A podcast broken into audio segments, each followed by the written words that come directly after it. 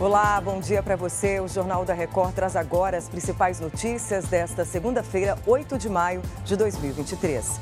Polícia Federal deve ouvir hoje o ex-ministro Anderson Torres no inquérito sobre a atuação da PRF nas eleições do ano passado. Será enterrado hoje em São Paulo o corpo da apresentadora Palmirinha. Ela morreu ontem, aos 91 anos. É agora no Jornal da Record. Oferecimento: Bradesco, cursos e soluções para organizar sua vida financeira. A Polícia Federal deve ouvir hoje o ex-ministro da Justiça, Anderson Torres. Os agentes investigam a suposta interferência nas operações da Polícia Rodoviária Federal no segundo turno das eleições do ano passado. A repórter Lívia Veiga tem as informações ao vivo. Bom dia. Oi, Patrícia, bom dia. O depoimento estava marcado para o dia 24 de abril, mas foi adiado a pedido da defesa, que alegou piora no estado de saúde mental do ex-ministro. Torres pode ficar em silêncio e não produzir provas contra si mesmo.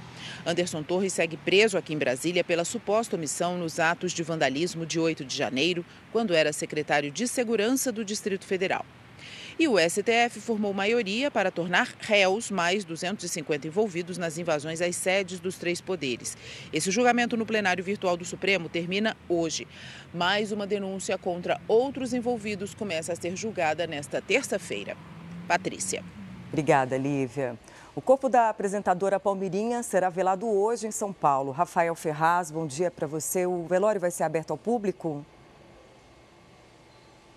Vai ser sim, Patrícia. Bom dia para você e para quem nos acompanha. De 11 da manhã até 1 hora da tarde aqui no cemitério Morumbi, na zona sul da capital paulista.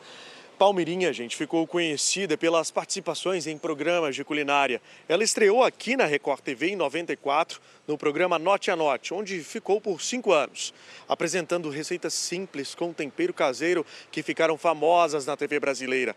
A apresentadora tinha 91 anos e estava internada desde o dia 11 de abril e morreu ontem em decorrência de problemas renais. Já o enterro será a partir das 5 horas da tarde, reservado apenas para famílias e amigos e familiares. Palmeirinha deixa três filhos, seis netos e seis bisnetos. Patrícia. Obrigada, Rafael. A Polícia Rodoviária Federal apreendeu 20 quilos de pasta base de cocaína na região dos Lagos, no Rio de Janeiro.